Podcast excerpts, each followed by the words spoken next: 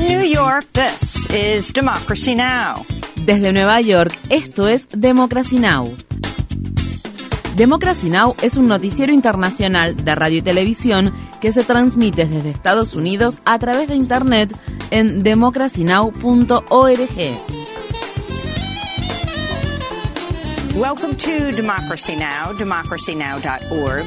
Bienvenidos a Democracy Now! en español democracynow.org barra es, el informativo de Guerra y Paz con Amy Goodman.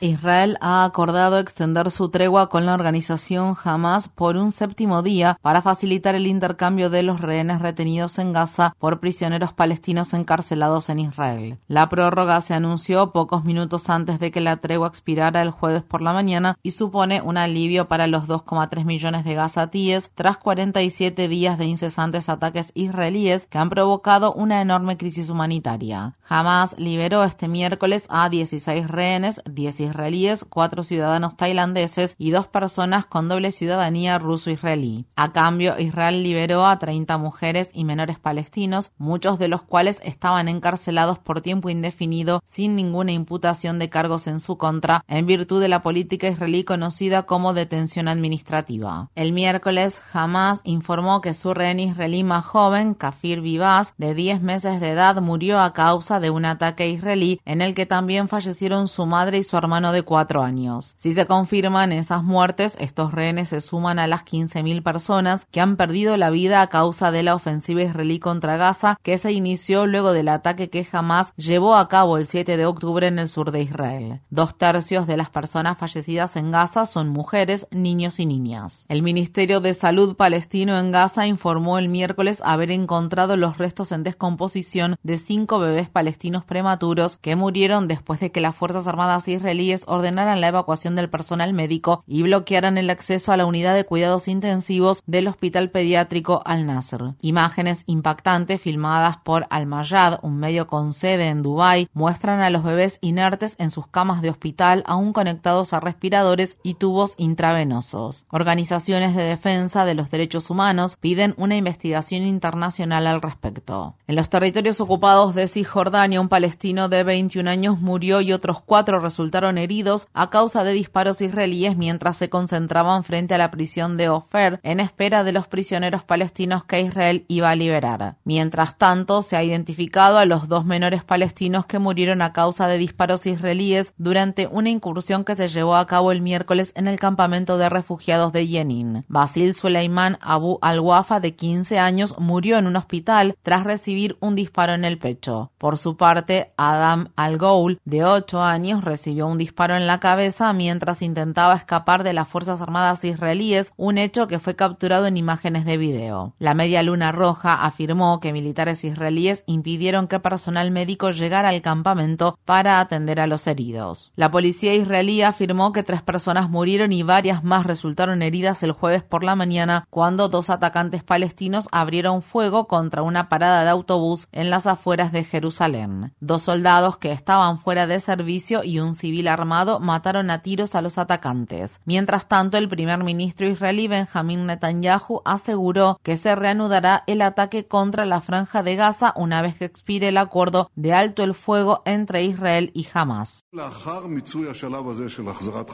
Tras completar esta etapa de devolución de nuestros rehenes, ¿Israel retomará los combates? Mi respuesta es un sí rotundo. No hay ninguna situación en la que no volvamos a luchar hasta el final. Esta es mi política. Todo el gabinete la apoya.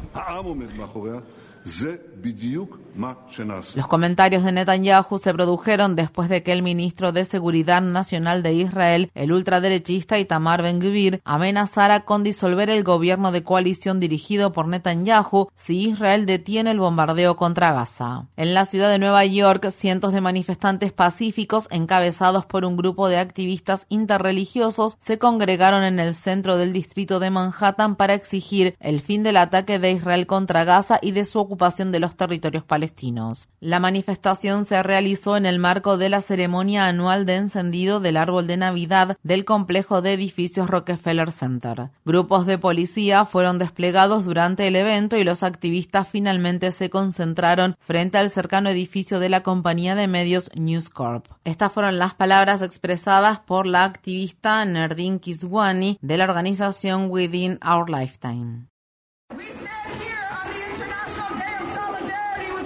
En el Día Internacional de Solidaridad con el pueblo palestino, nos hemos congregado en apoyo de las 13 iglesias oficiales de Jerusalén y todo el municipio de Belén, que han pedido una movilización, no una celebración. En Washington, D.C., los congresistas Rashida Tlaib, Cory Bush y Jamal Bowman, referentes del ala progresista del Partido Demócrata, se unieron este miércoles a un grupo de activistas, políticos y celebridades que transitaban el tercer día de su huelga de hambre para exigir un alto el fuego permanente en Gaza. Estas fueron las palabras expresadas por la congresista Tlaib durante la vigilia nocturna que se llevó a cabo frente a la Casa Blanca. Cuando termine esta pausa en los ataques, solo pienso en qué le preguntaré a mis colegas. ¿Cuántas vidas más? ¿Cuántas vidas más serán suficientes? ¿Cuántos niños y niñas más hay que matar? ¿Cuántas familias más tienen que quedar traumatizadas y destrozadas? No hay nada humanitario, amigos, en dar a civiles inocentes unos días de descanso antes de que vuelvan a ser bombardeados. Ese mismo día, más temprano, los miembros de la Cámara de Representantes votaron casi por unanimidad a favor de aprobar una resolución que equipara el antisionismo con el antisemitismo, una equiparación que ha provocado reacciones en contra de cualquiera que critica al gobierno israelí. Solo el congresista Thomas Massey votó en contra de la medida. Por su parte, la congresista Tlaib votó presente. Empleados y solicitantes de empleo continúan denunciando medidas de represalia por alzar la voz en contra del ataque israelí contra Gaza. Jinan Jihadi, una joven graduada de la Facultad de Derecho de la Universidad de Georgetown, afirma que le retiraron una oferta de trabajo en el destacado bufete de abogados Foley and Lerner LLP por publicar mensajes de apoyo al pueblo palestino en redes sociales tras ser interrogada por los socios del bufete. Consideraron que mi defensa de Palestina era un apoyo al terrorismo y señalaron que yo sería una de las únicas mujeres visiblemente musulmanas y árabes en el bufete de abogados en todo el país. Hoy alzo mi voz para denunciar la oleada de ataques que hemos presenciado contra los palestinos y las personas aliadas de su causa. Estos ataques incluyen el asesinato de Wadea Al-Fayoume, un niño de seis años, el tiroteo contra tres estudiantes palestinos en el estado de Vermont y los graves ataques contra empleados y asociados como yo que defendemos a Palestina. Sin embargo, cuanto más denunciemos estos hechos, más poder tenemos. Así que hoy, además de alzar mi voz, también me estoy defendiendo y emprendiendo acciones legales.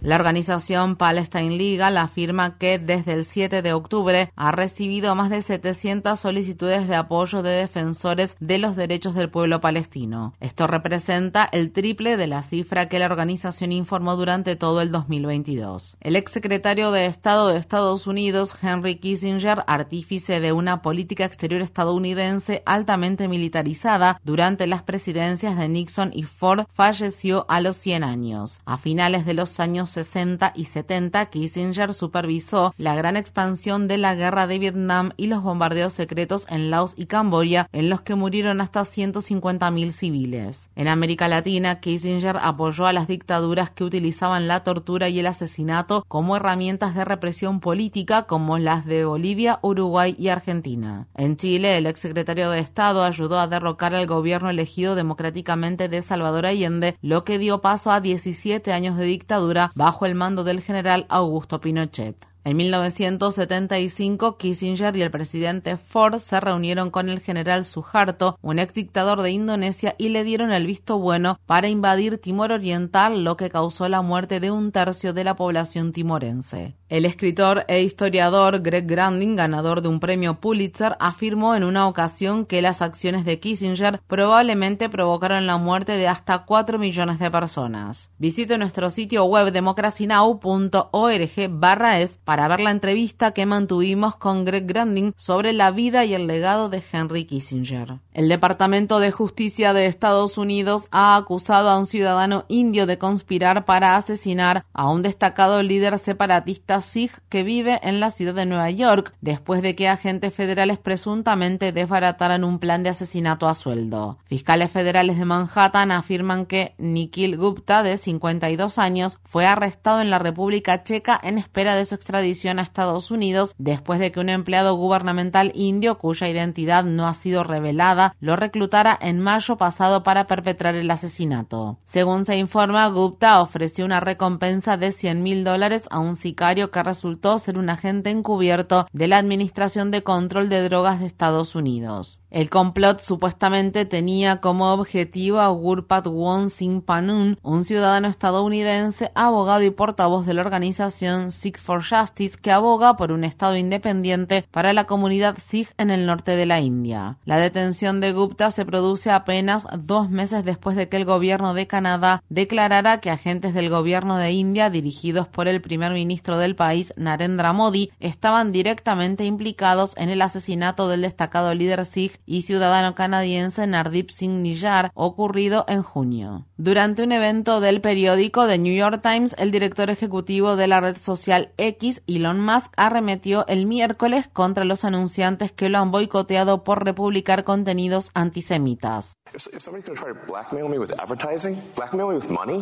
Si alguien va a intentar chantajearme con publicidad, chantajearme con dinero, que se vaya al carajo, que se vaya al carajo, ¿está claro?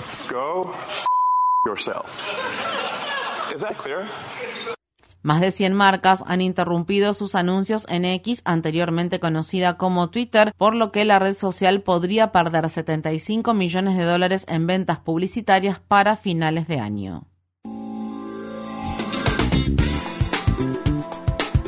Infórmate bien. Visita nuestra página web democracynow.org/es. Síguenos por las redes sociales de Facebook, Twitter, YouTube y SoundCloud por Democracy Now! es.